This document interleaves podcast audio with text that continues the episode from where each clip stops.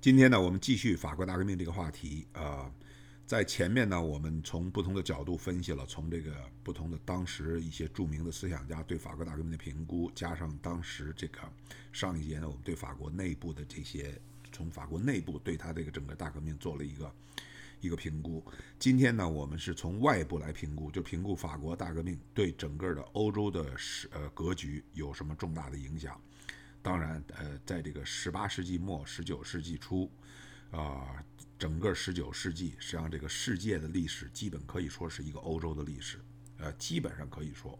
因为这个这个那个时候的中国完全还是处在一个中世纪的那种，呃，女的裹小脚，男的抽大烟的那种那种绝对落后，皇帝基本就是说，呃，我是我是天下一尊，我是这个伟大光荣。正确，我是这个什么这个厉害国，根本不知道世界变化什么。但实际上，十九世纪，全世界人类历史最重大的变革都是在欧洲发生的。那么，这个这个这个变革的这个起点，实际上可以某种意义上可以说是从法国大革命。所以呢，换一句话说呢，法国大革命呢，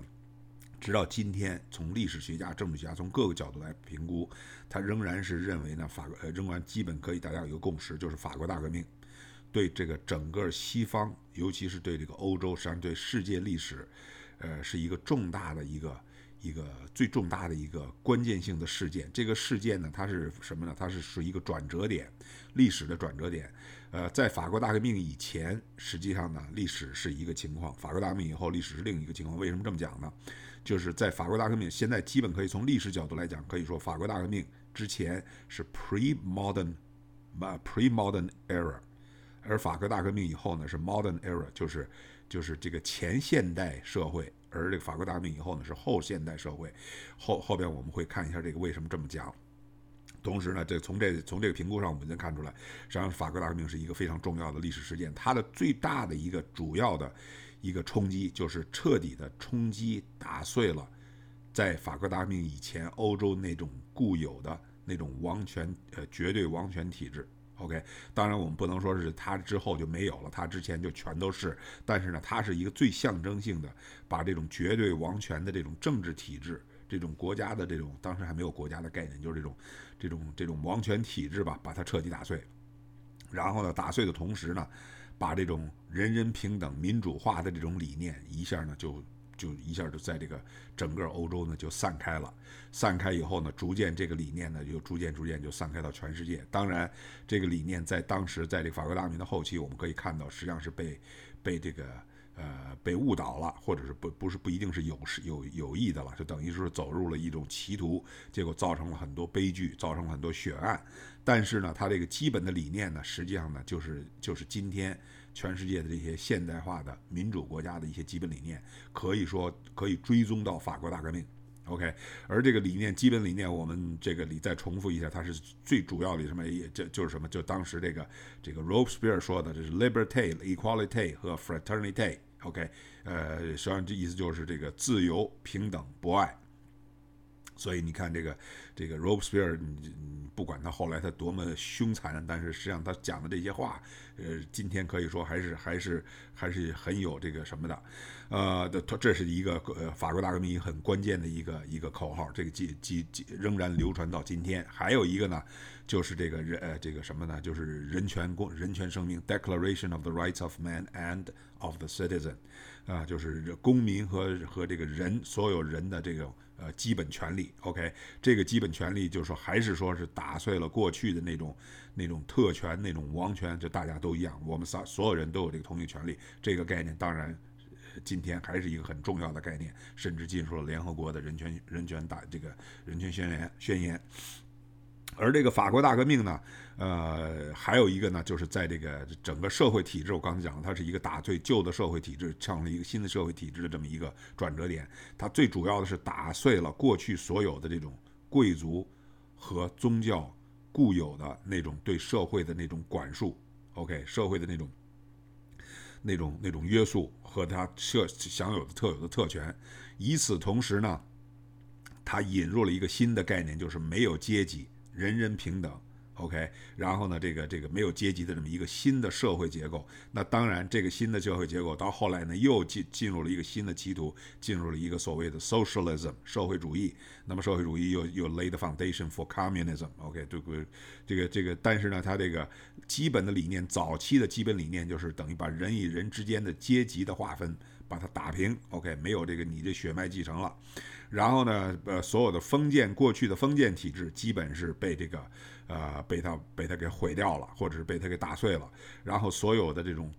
以教会为主导的这种对社会的这种啊这种比较固化的这种管制、呃管理和管理，或者是这种这种教义上的这种管控吧，也被他给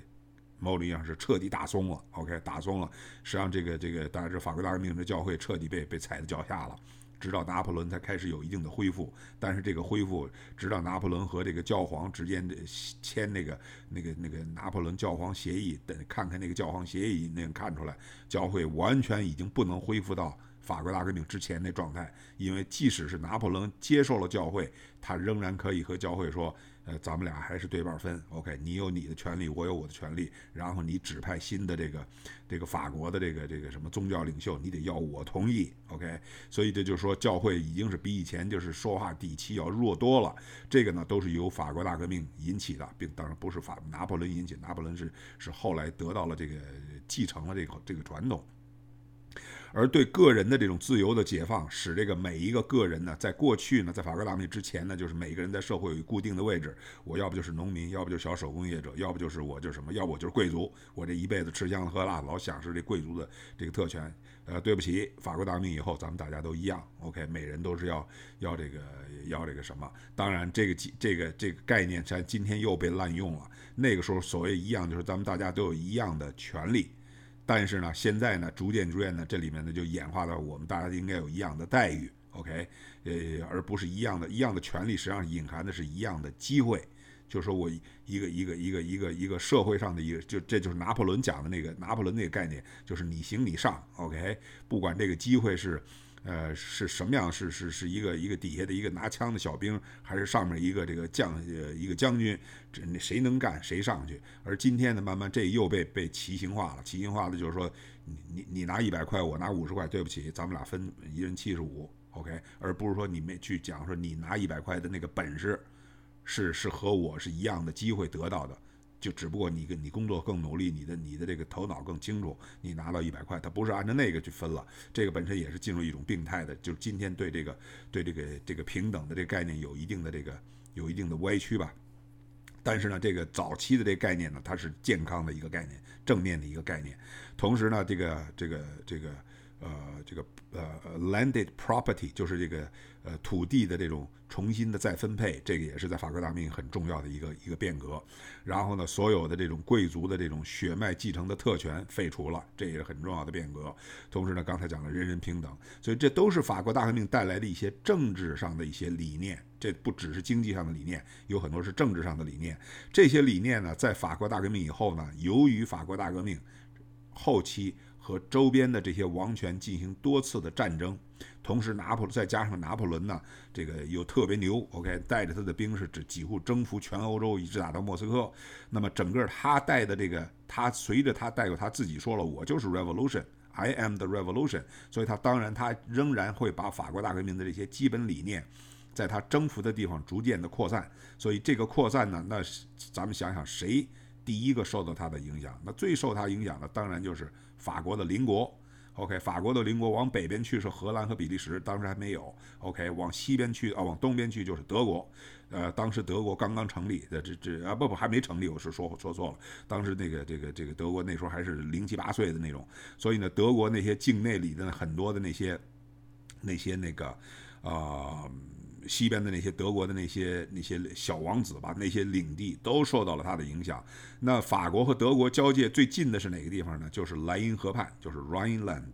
OK，Rhineland 在法国大革命期间呢，是第一个是被被这个法国法国的这个革命军给占了。OK，那么这个占了，这个时候里边呢有很多无数多的小的那种小的领地，小的那种那种地方的那种。呃，就是你一块地儿，我一块地，每人是一个小封，自自封一个小王国是那种。而这些地方呢，实际上呢，都是就是就是那种叫做 petty principality，就是那种那种芝麻大粒儿的一个小一个小王子，就自己是一个小独立小王国似的。而这些地方呢，整个呢被拿破仑就像一个压压路机一样，咣咣咣的几十万人到这一下全给他打碎了。OK，打碎了。然后呢，这个打碎了以后呢，当然这块地方。呃，这个 Rhineland 这块地方呢，首先就进入了法国的这个管管控范围，因为拿破仑把它占了嘛，对不对？那他一占了，把法国大革命这概念一来，叮咣啷把所有的封建特权全给废了。OK，什么那种特权的税务特权，什么抬头特权，就像我讲这个亚鲁基说，管你什么什么小王子不王子，一切全全全给充公。OK，全由我管。同时呢，他来了一个法国的这个拿破仑的这个法律，拿破仑法律，拿破仑啊，Napoleonic。Code，这是那个法拿破仑大大法典，这个我们以前也提过，这里就不多讲了。它是一个新型的一个法律体制，而不是根据过去的这个王权的法律体制定的那种那些那些特权。这是一个一个，因为今天还在用嘛，所以这样的话呢，就是使这个 Rhineland 这个地方呢，就等于是一下就从一个过去的封建的那种分割的小王国，变成一个什么一一一个一个法国大革命的这种模式，把它整合了。然后呢，所有的当时的所有的法律系统、当时的法律体系、当时的这个政府行政体系，什么就是完全就是依照法国新的这种大革命以后的这种这种 civil government，OK，这种 people's general will，这种老百姓说了算的这种概念，把它全给改了。所以你看，Rhineland 实际上呢是首当其冲的受到了法国大革命的影响。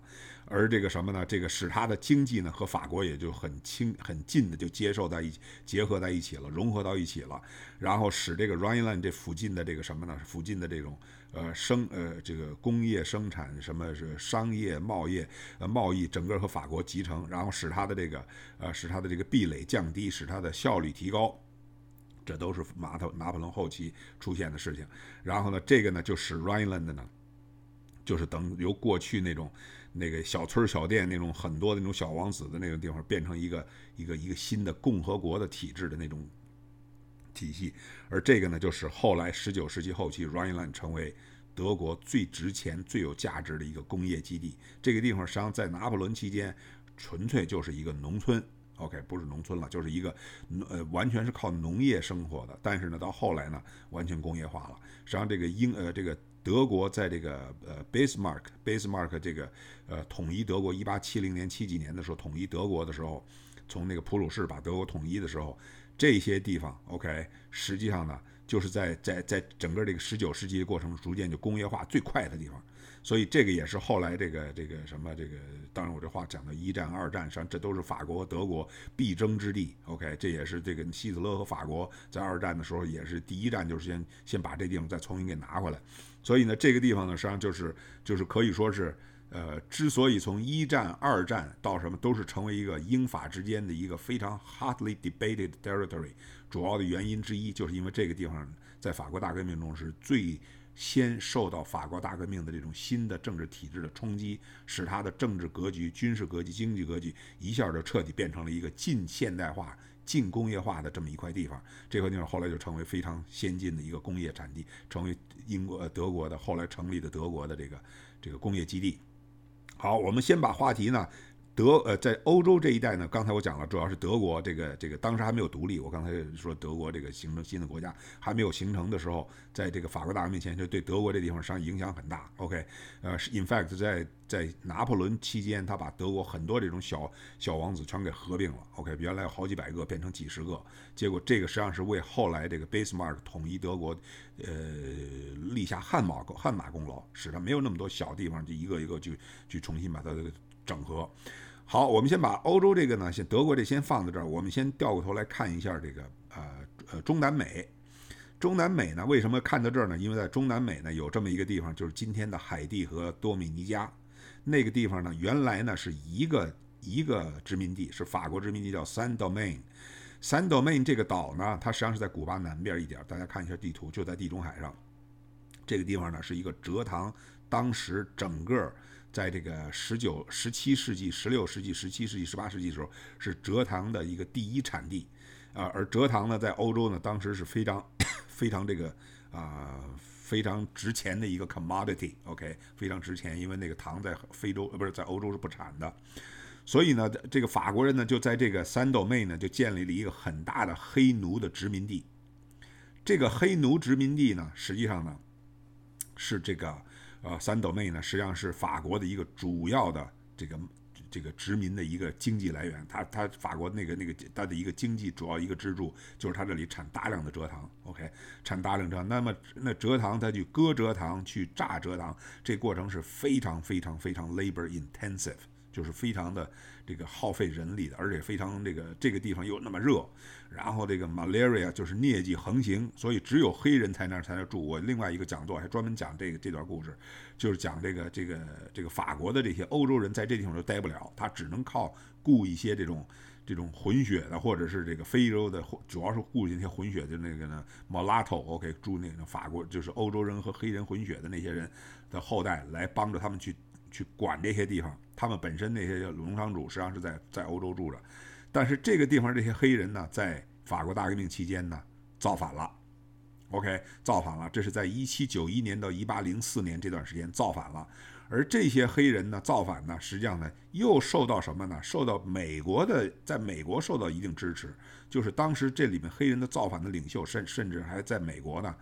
还还还培训过、集训过、参加过美国的一些这个这个什么，所以这些人呢，实际上是得益于美国的这个这个这个影响。咱们先不说那个了，OK？呃，那么回到这儿，他造反呢，他就想什么呢？他就想说，你们吧，法国闹革命啊，闹闹革命，人人独立平等、自由、独立平安、平等博爱。那你这概念应该延伸到我黑人呐，延伸到我这些这些黑奴啊，我们没有得到自由、平等、平博爱啊，对不对？然后呢，这样的话呢，这个造反呢就非常 violent，非常这个暴力，结果把这个这个管他们的这些人呢给给给抢了、杀了，然后这个这个这个就是就是那个岛上，因为他们是占绝大多数，绝绝绝绝大多数，抢了杀了，然后法国人呢，法国呢就后到后来一八零几，你看那都是法拿破仑时代，拿破仑就派人来，结果又都病倒了好多，结果也也整不住这帮人，整不住，最后人家怎么样？这人家就独立了。OK，就独立，独立了呢。三岛 main 独立，它的东部那一块呢，实际上就是就是东南部那一块，东北东部那一块，就变成今天的海地。OK，这海地呢，这实际上就是等于是变成了一个第一个奴隶自己暴动形成的一个独立的国家。这是非洲黑奴唯一的，也是第一个完全是自己靠自己的暴力，而不是靠这个什么。到后来这个欧洲人就是放手了，不管他们了或怎么样，他就完全靠自己争取来的。这个独立国家，所以今天去海地，你看见不着欧洲人，全是一色儿的非洲一样，就跟非洲一样，他就就完全是黑人，黑人自己的一个可以说是黑人最引以为骄傲的这么一个一个事件。这个事件最深的影响就是法国大革命，OK，使他成为这个在在美洲、北美、中美、南洲、南美洲的第一个奴隶自己起暴乱的。而其他地方呢，当然这个有很多奴隶暴乱，但是那些暴乱没有自己最后独立形成一个国家，至少在那个那时候他是一个。而这样的话呢，呃，就是这些人呢，实际上呢，这个这他们的领领袖呢，实际上深深的受到哪些影响呢？一个受到刚才我讲的那自由、平等、博爱，受到那种人权宣言，受到法国命的那些很多的那种理念的影响，使他们这个这个这个成为这个。呃呃，这个起义，然后这个呃，掀翻当时的殖民地的这些法国的这些殖民地的这个农场主的这个这个统治权，OK，呃，所以呢，这个海地就是这么形成了，形成了也可以说是是历史上第一个黑人自己闹起来的，OK，呃，那么也正是因为这件事儿，也正是因为拿破仑派人去镇压，没镇压下来，OK，因为他闹病，结果这个闹这个瘟疫，大规模瘟疫，几乎是人全都死光了，最后自己呃只能撤了。这个时候呢，拿破仑就感觉到，就是说，既然这个我这个蔗糖这块地方已经有点守不住了，我我在那个那个美国那个本土那儿还有那么大一块地方，Louisiana Territory，Louisiana 领地这么大一块地方，这个海地这个地方我也控不住了，那我对这个这块地方也没什么没什么意义了。结果他就把这地方卖给了美国，OK，所以 Louisiana Territory 就是这样，在这段时间由拿破仑卖给了 Thomas Jefferson，卖给了当时的那个美国的那个那个总统。呃，kind of 就是这个历史啊，有的时候就是总有带有一点这种，有一点那种讽刺，或者是怎么说呢？一种这种，很很很什么吧？就是这个海地呢，可以说是历史上这么一个最特殊的这么一个农呃黑奴造反，这个呃成为一个独立国家。可是今天呢，不幸的是呢，海地已经早就不是蔗糖的主要产地了。而海地今天在世界上还有另外一个头条，是世界上的 one of the poorest country in the world，是世界上最悲惨的一个国家，社会社会的这个发达程度最低，这个这个这个呃人民生人人民总产值最低。然后这个植被破坏最厉害，就是它的那个什么呀？它的那个那个植呃那个森林全给破坏掉了。实际上，你 fact 我们到那 Google 的那个，在那个 Google 的那个地图卫星地图上，你可以看到海地和呃 Dominic Republic 之间的国境线，你就从那个那个 Google 地图一下就能看出来。可能卫星图上这边是几乎是是是那个剃秃头一样，把所有的树全砍了，那边树全都留着。就是那国境线就那么清楚，他就是滥无呃呃不知道保护自然资源，不知道这个不知道，反正他和 Dominic Republic 完全就是另外一个世界。这个呢，实际上在有一本书叫《Collapse》，是那个呃 Jerry Diamond 写的一本书里边，他专门讲这个国家，所以挺悲惨的一件事儿。OK，好，我们呢把海地这事儿呢，就是基本就。大概提这么提一提，就是这件事儿实际上是受这个法国大革命深深影响的，在中南美。因为为什么这件事儿我们要讲它呢？因为毕竟海地这国家是很小，在今天的世界上，除了不有一个这么一个坏名声，实际上最悲惨、最穷的国家之外，这个 one of the poorest 不能说 the poorest。In fact，这过去二十几年有过几年它是最穷的，后来现在好像不是倒数第一了，倒数第二、第三、第五、第十可能是。但是为什么讲它呢？因为这件事儿呢，上对刚才讲的跟美国是非常有有影响的。首先，我们回回想一下这历史的这个这个链条怎么走的。美国大革命就是美国独立战争，当然不能说是大革命了。美国独立战争，OK，呃，美国独立战争的过程中，造成了法国参与美国独立战争，去帮助美国人去打英国人，然后造成法国人起起背了一大笔债。然后造成路易十六盯不住政局，就是因为这是一很重要的，事他的这个这发生他的这种债务危机，发生他的这个经济危机，呃，也呃因为支持美国大革命，OK，造成他呢这个这个闹法国法国革命。法国大革命，法国大革命，然后又掉过头来影响了 Saint Domingue 这个这些黑奴造反，因为他们受法国大革命的这种影影响，而这个造反呢，又反过来影响了法国的这个拿破仑，盯不住，拿破仑盯不住，在这时候呢，他就干脆就是顺手呢，就把美国的这个土地呢，就卖给了美国政府，所以这这么大一圈回来以后呢，整个不管你怎么看，法国是把这个海地给丢了，把 Saint Domingue 给丢了。然后把 Louisiana Territory 丢了，而美国人是赢得什么了呢？赢得了独立，同时赢得了一个巨大的一块领地。所以这个在这个法国大革命、美国革命这个这段时间，可以说是最大的 loser 是法国，最大的 winner 是美国。OK，这就是这么一个，而中间的这个这个海地呢，就在这里就扮演了这么一个角色。好。我们再来往下看，还是回到欧洲。回到欧洲呢，就是说这个法国大革命，实际上在欧洲呢，它还有一个重大的一个意义，呃，一个一个转折点，就是什么呢？就是 the emergence of nation state，就是这个新的国家的概念，在这个法国大革命以后，慢慢慢慢呢就形成了。这个 nation state 上，它基本的概念实际上就是什么呢？就是说，这是由人民代表的，有一种民主体制的这么一个新的政权结构。那么这个基本的这个 nation state 这种这种新的国家的这个理念，从法国大革命以后慢慢形成的这个概念，实际上就是基本就是今天的国家的概念。而我们今天的国家的概念，大家知道都是每一国家有自己的固定的国界，然后国界怎么怎么样，然后这个什么这国家有一个固定的宪法，这个那个这些东西，实际上在法国大革命以前都不清楚的，都不清楚。那个时候只有就是我是哪个国王，然后哪个什么什么 duke 什么哪个什么什么 prince。这块土地是我的，那块土地是你的，然后两个人之间实际上根本没有什么国家概念，就是这土地不是你的就是我的，OK。所以呢，而在这个由于这个法国大革命呢，使这个新的这种国家的概念出来了，那么国家就成为一个代表这个这个政权最高的这种这种体现，而那个时候的王权呢，在这个法国。就是这个国家的概念，当然是从法国先出来的，因为是法国大革命以后，这个形成了这个新的宪法，这个那个出来以后，那么法国周边的这些王权呢，实际上就是第一个受到冲击，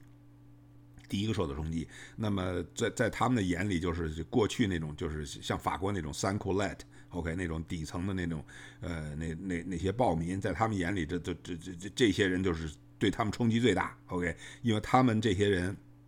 打砸抢。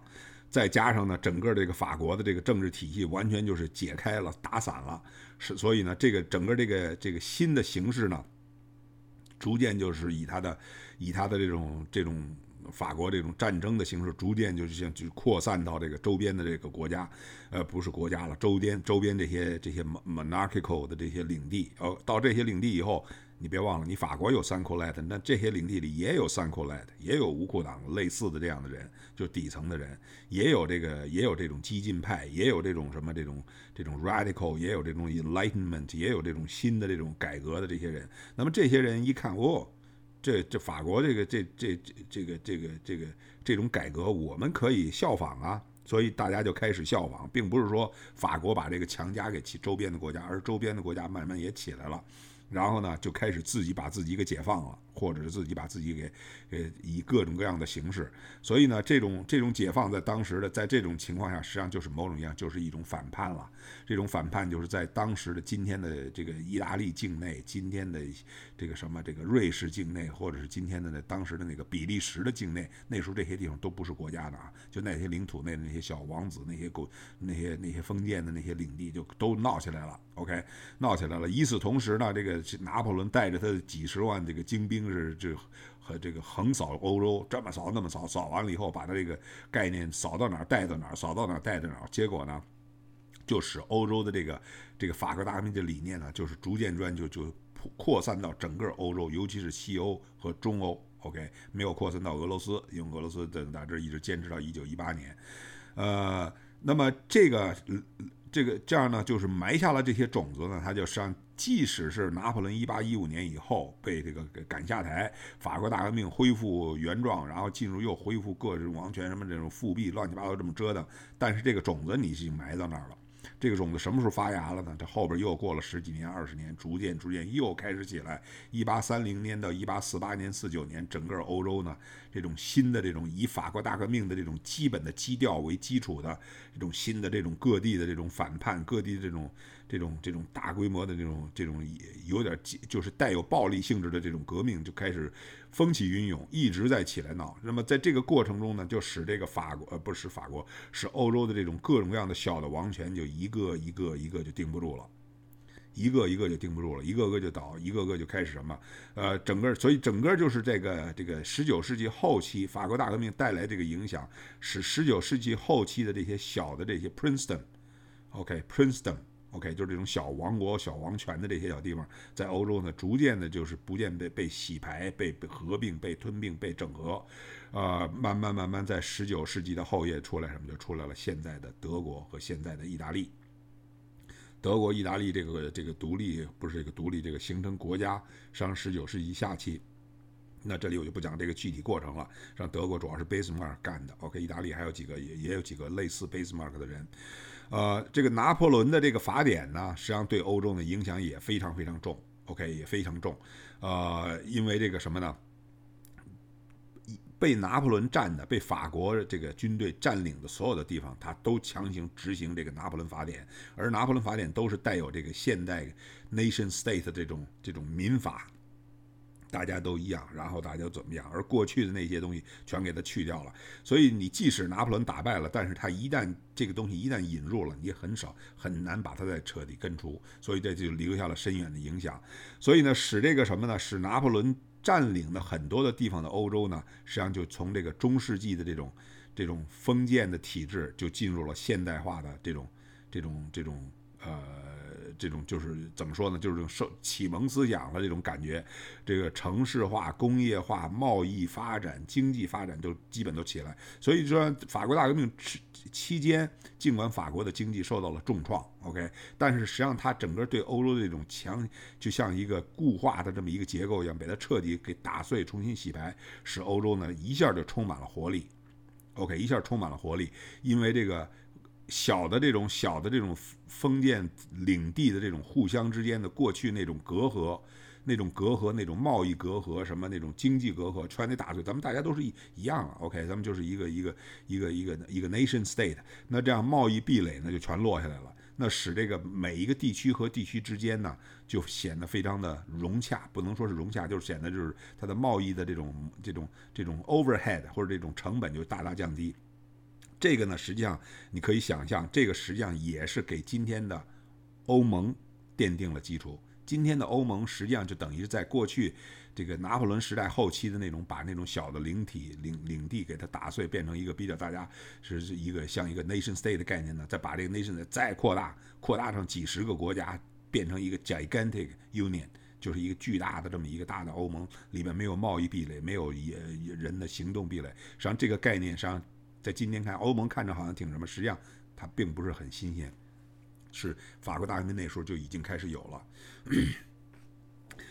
那好，那下面呢，我们话题呢再转一下，就是这个法国大革命呢还产生了一个很重要的一个理念，就是什么呢？就是 nationalism。OK，nationalism 叫国家主义，应该叫民粹主义、国家主义。不不不不知道这个这个这个这个这个像这个国民党，那不就是国民 nationalist party 嘛？就国民主义吧。呃，就是就是就是这么一个概念吧。什么是这个 nationalism？什么是现代的这种这个国家主义呢？实际上，现在这个国家主义它基本上就可以说是，首先呢，它是法国大革命带来的这么一个一个结局。OK，因为什么呢？在这个法国大革命之前和法国大革命之就之间，一个最重要的理念就是这个启蒙思想家这个呃这个理念呢，就是 general will，就是这个 Rousseau 的这个 general will。OK，Rousseau 的 general will 呢，实际上它的这个基本概念就是说，老百姓是一个国家的主权持有者，这国家应该在老百姓手里。但是讲前面我们已经讲过，就是这个概念由于定义。不严谨，造成这个造成像 Robespierre 这样人把他给滥用了。OK，这个“人民”这个词儿，我再讲一下，“人民”这个词儿是一个非常容易被坏人滥滥用的。OK，动不动就“人民”这个“人民”那个“人民”不答应。OK，他实际上他根本不代表人民，他根本不代表他实际上是人民的敌人。但是他自己呢，开口闭口，希特勒说了“人民”这个“人民”那个“人民”不答应。OK，我说的是希特勒说的，实际上是一样，就是只要想利用这个词儿的人，实际上都是坏人。OK，就是不能说都是，至少是在这个今天看到的用的最响的那些人，就是最坏的人。所以呢，就是他们呢，实际上呢，这个这个在法国大革命的呢，就是等于是人民是国家主权的持有者，这是他的一个基本理念。OK，那么这个理念呢，下面呢，实际上就产生了这个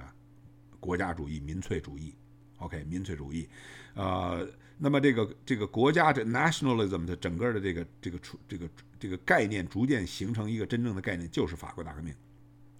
尤其是法国大革命后期的这种法国的这种和周边的王权之间的战争的时候，这个概念呢就越来越越明细，因为在那之前，欧洲的战争都是每一个国王带领他的我国王领土内的军队和另一个国王之间在打仗。OK，等于是就是我的家奴和你的家奴在那打，因为这国家是我的嘛，我我我是这国家至高无上的这个君主嘛。那么现在呢，变成什么了呢？法国大革命以后，法国这个国家的军队和周边的军这个这这些王权打仗呢，是法国的国家和周边的这些君主的家奴在打仗。OK，在打仗。那么那么那么。那些家奴给给这个王权打呢，他是说呢，我给这个国王效力，OK。可是法国这些这些民这些打仗的这些人呢，说我是为我的国家效力，因为我是国家的主人，我的祖国，我的我的 motherland，我的 fatherland，我的 people 的 land，OK，这是我的，所以我是为我的国家来来卖命，呃，来什么？所以就这等于是两边这个这个这个这个出发点就不一样了，那边是给他主子效力，这边是给国家效力，OK。呃，那么这样的话呢，这个什么呢？即使在法国大革命的这个革命战争期间，实际上早期我们看到了法国这个跟这个周边那个，就像那个什么和那个那个那个 Duke 那个什么那个那个 Brunswick 跟他们打仗，他刚开始是打不过的，因为那些人都是训这个讲讲说就是这个训练有素，就是那些王权那些军队都是都是那个打仗都是有一定的训练素养的，而这边都是一帮 s a n c o u l e t 都是一帮这个乌合之众，OK，然后那个那个连那个连那个官儿都没有，那官儿都是贵族嘛，都跑了嘛。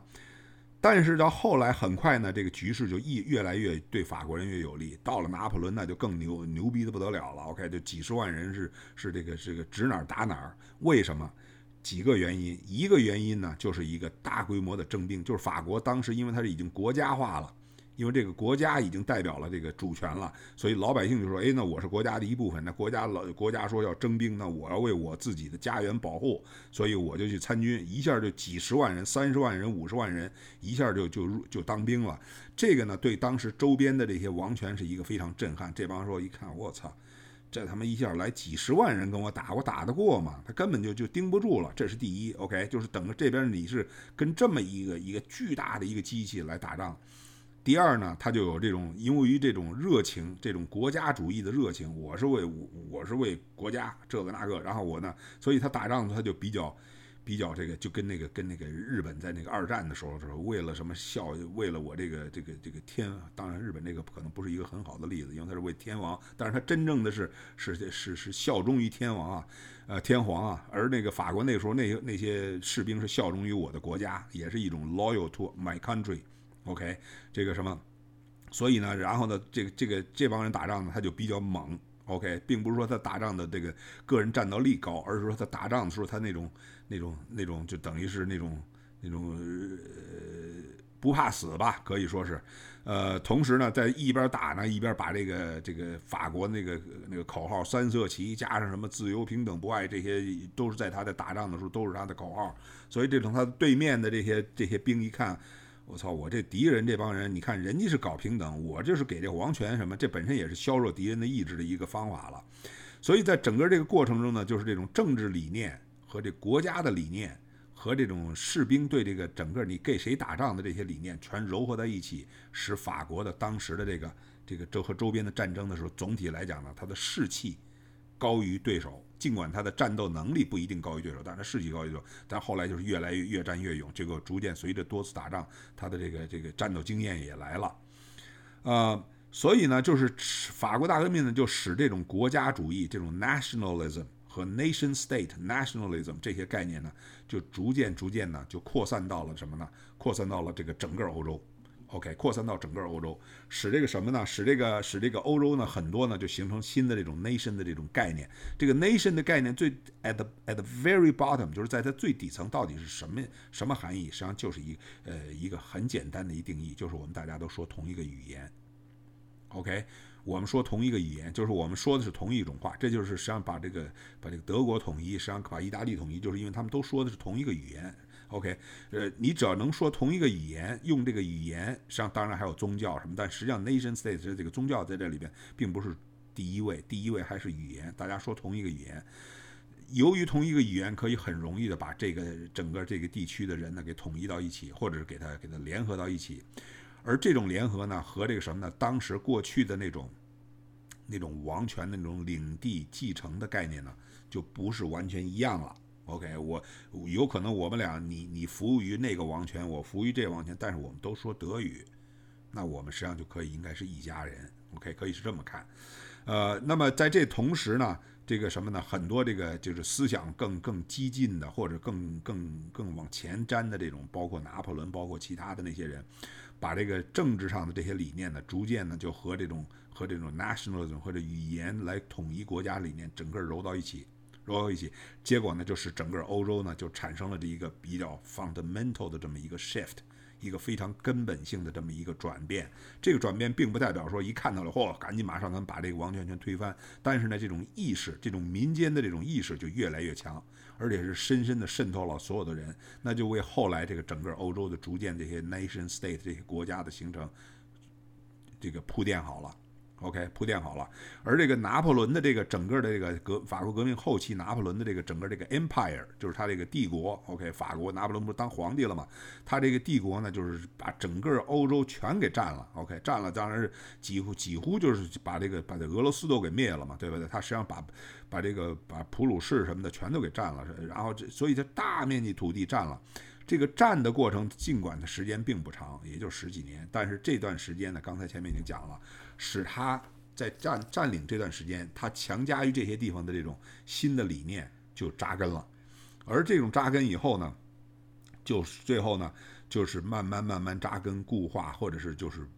这个这个这个发展起来，变成后来的这个这个现代的这种欧洲的各个国家。OK，各个国家的概念。而这种过去在这之前的过去的这种这种朝代继承、血脉继承、宗教完全固化社会一层一层分的这些东西，基本就是被这个 nationalism 被这种民粹主义、民国家主义慢慢慢慢的就给就给排挤到这个历史舞台之外去了，并不是说完全没有没有，但实际上排挤的还是蛮厉害。今天看看欧洲，实际上是去宗教化、去宗教化比美国还厉害。OK，宗教基本在欧洲基本就是已经没了，现在当然剩就等于进来，留了一个大空间，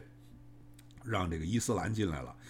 呃，而这个 nationalism，OK，本身呢，在十八世纪结束以后，法国大革命结束了以后呢，我刚才讲了，已经慢慢正生根发芽。那么这过程呢，我们再看看，在十九世纪这种国家主义形成，它带来什么样的一个结局？第一，法国大革命刚刚结束以后，实际上在在拿破仑还还还还没完全那什么时候呢？那个 Congress of Vienna 维也纳大会就已经开了。这个维也纳大会是当时欧洲的那些王权、那些各个国家的政权和法国对立政权一起开会，咱们讨论。OK，这拿破仑打败以后，因为拿破仑当时败局已已定了。把拿破仑打败以后咱们这个欧洲是怎么样一个格局？那么当时呢，这欧洲的格局呢，一个是这个 castlerea 这英国的这个首相 castlerea 一个是奥地利的首相呃外相叫 Metternich，这也是这个基辛格的一个一个一个呃偶像嘛，可以算是。这两个人呢，是主导着当时欧洲的格局。他们的欧洲思想里是怎么想的？咱们恢复原状。赶紧恢复王权，恢复这个，然后恢复大家互相的这个这种权力的均衡。OK，各个王权怎么就均衡控制住？然后呢，但实际上呢，根本这就这就是已经泼出去的水，你是收不回来的。所以呢，他这种这种企图呢，实际上呢是达到了一个短期内的一个稳定作用，但是长期内呢，上欧洲呢是不断的出现这种新的这种尝试。从十九世纪拿破仑战争以后，尤其是一八四八年以后，呃，是这个什么呢？这个。嗯，是一八四八年发生的，也是发生了很大的一次动乱，我们这里就不多讲了。那么在这个整个这个过程中呢，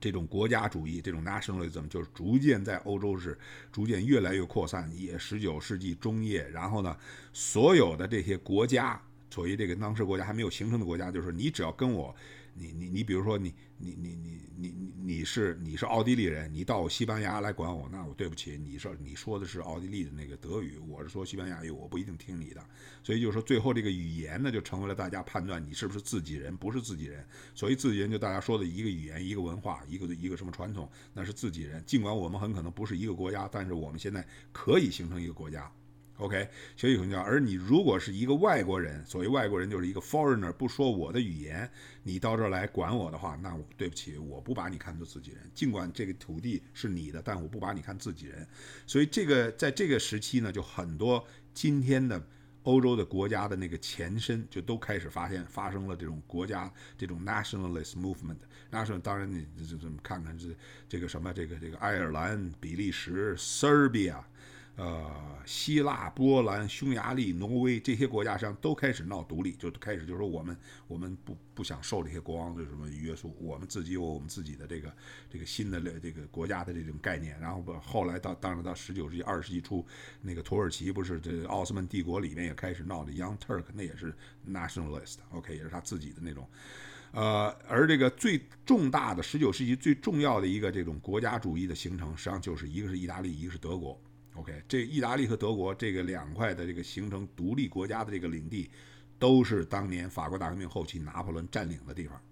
因为拿破仑本身实际上他祖上就是意大利人，OK，这个都是拿破仑占的地方，所以呢，这个占的地方呢是是，而且是离离这个意大利和德国，大家看看，尤其是刚才讲的 Rhineland，离这个德离法国这都是邻紧邻法国，越离法国越近的地方，实际上是越受法国大革命影响越深的地方，越受法国大革命越深的地方，最后呢是闹独立，那就是先起来，那就德国、意大利闹起来，与此同时，在这个东欧。在中欧、东欧就是一个 Habsburg，就是奥地利的那个那个 Habsburg 王朝，加上这个谁呢？加上奥特曼。OK，我们有一讲座讲奥特曼的那个这两个帝国，在这个时候呢也出现了大麻烦，因为什么呢？这两个帝国就有一个特点，他们领地内的都是说不同语言、不同的文化、不同宗教，它是帝国，所以它里边没有一个统一的语言、统一的宗教、统一的文化。Habsburg 里边有穆斯林，有基督教，有东正教，有天主教，然后这个波波巴尔干里边好多不同国家，所以这些呢，在这个这个什么呢？就是在这段时间，十九世纪时候是上升期是谁？是英法这个体制，英法德。OK，荷兰什么什么比利时这都是小的。OK，这些国家呢，这些新兴的国家加上意大利，就是随着工业生产的越来越上升。十九世纪，那么下降的是谁呢？衰落的是谁呢？一个是 Habsburg，一个是奥特曼。OK，这两个呢，是因为什么呢？就是因为他们的领土内的这种。国家的概念很难形成，因为它有好多不同的这个语言，每一个语言都想自己闹事儿，包括希腊，包括 Serbia，包括什么什么匈牙利、保加利亚，这些都是原来都是奥特曼的一部分。OK，呃，然后呢，结果呢，他们由由于语言和文化的不同，他们都闹独立，结果这两个帝国最后实际上在二战后期，最后逐渐就全都不是一战后期就全都全都土崩瓦解了。这个瓦解也是因为 nationalism，可以说也是受到了。法国大革命的这个新的理念，那么这个 nationalism 这么看，好像这个各国家的国独立，使各欧洲整个现代化，这是一个好事儿啊，对不对？但实际上呢，这事儿呢，慢慢慢慢随着时间延长呢，这个这个本来是一个比较好的理念，逐渐逐渐呢，就变成了一个带来了很多严重的后果。OK，严重的后果，第一个后果就是战争。OK，第一个后果就是战争。那么一战是为什么会打起来？一战很大的一个因素就是 nationalism，因为欧洲这么多国家都在闹独立，形成了各自国家国土之间的这个这个这种利益纷争。然后每一个这这些什么奥地利、匈牙利、捷克、波兰、有南斯拉夫、罗马尼亚这些国家都是在那个时候呢就开始出现这种 nationalism，都开始出现。这这本身呢。呃，看看为什么一战前挑起打起来？OK，打起来就是因为这个这个奥地利这个王子在这个在这个 Serbia 被在这个 Sarajevo，OK，在萨拉热窝被被被暗杀了。那暗杀他的人为什么要暗杀他？Nationalism，他是想要搞自己的独立的这个 nationalism。而这个是不想受这个奥匈帝国的影响。奥匈帝国，你是你是德国，呃，当然不能说是德国，你是 Austria，你是在另外一个地方，你你凭什么管我？那不服，那就那我干脆把你王子给干掉。OK，结果引发的一战，那一战闹那么大，为什么？因为德国、奥地利、什么什么俄罗斯、法国这些都形成了一个一个一个一个这种在 nationalist 的这种这种 interest 下面这种地盘的这种这种动机下进行各种各样的这种互相的这种怎么说呢？就是这种。呃，抢地盘或者是抢势力，或者是争地盘，这里就不多讲这个了，这就跑话题跑了。呃，顺顺便提讲这个冷战，OK，冷战以后苏联为什么崩盘？仔细想想，苏联为什么崩盘？一个很重要的原因就是 nationalism，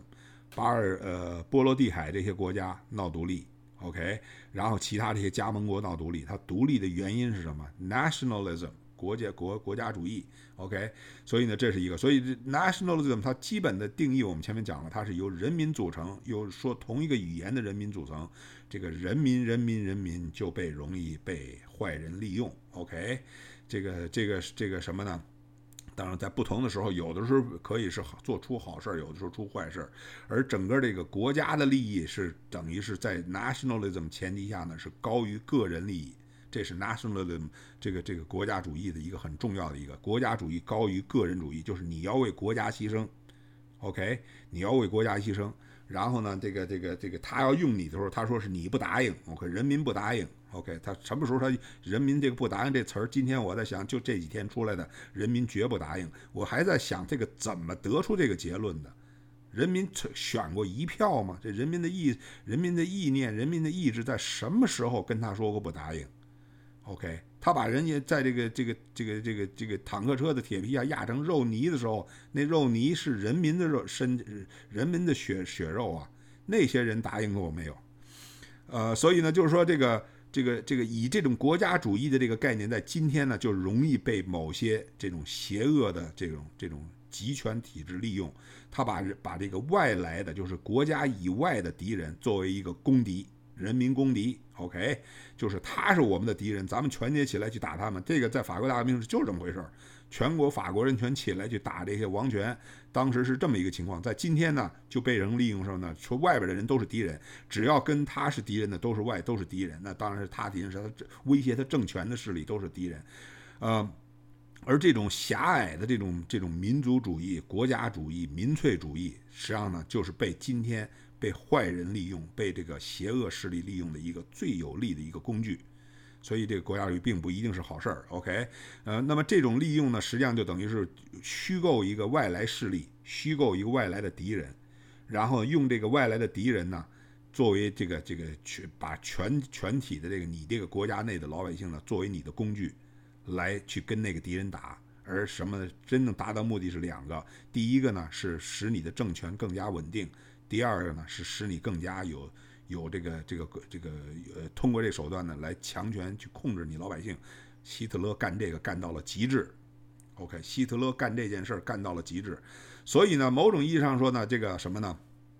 这个这个我这个后这一节呢，我就大概其先讲到这儿。那么法国大革命从某种意义上呢，在这个在这个这个这个 intellectual 和 social framework，就是从这个政治、经济和这种这种呃思想的这种这种架构上呢，实际上呢，它给后边呢就奠定了一个是 nationalism，后边呢实际上还有一个什么呢？就是 socialism 和 communism。OK，这个社会主义和共产主义这些理念，实际上都是某种意义上你真。跟踪它的基因，实际上都可以某种意义上跟踪到法国大革命这个萌芽。OK，这个基因里面一个共性是什么呢？就是 utopian social engineering，就是用那种乌托邦的方法对整个社会进行一个大的改革。我们看看法国大革命不就是那么做的吗？用乌托邦的这种理想化的一个大变革，重新这个这个这个大洗牌，OK。当然这洗牌，当然我们讲了，这里有有有有有它一定正面的结果。但是呢，这个这个大洗牌的这种这个概念，到后来就带来了人间悲剧，几千万人给弄死，OK。这是第一。第二呢，就是什么呢？就是把人民这个词儿呢，变成了一个非常有效的一个一个欺骗人民的工具。OK，人民的工具就是 People is the sovereign of the nation，人民是国家的主人。可是呢，turns out 呢，越是这叫这句话喊得最亮的时候，其实人民是真正的变成了奴隶。越是人民成为奴隶，而真正的当主人那个人，实际上是正该是人民把他给灭掉的那个人。OK，那么这个讲座呢，我们就先讲到这儿，然后下一节呢。我们进入一个最后的一一节，法国大革命最后一节，就是对法国大革命整个的历史上的一个总体的，尤其是从谁的角度来评估呢？从托克维尔 （Tocqueville）。Tocqueville 呢，大家知道是法国大革命这个这个这个这个最经常被大家引用的，就是他怎么评估法国大革命。我们从他的角度对法国大革命做一个最后的评估。这个下一节接着讲。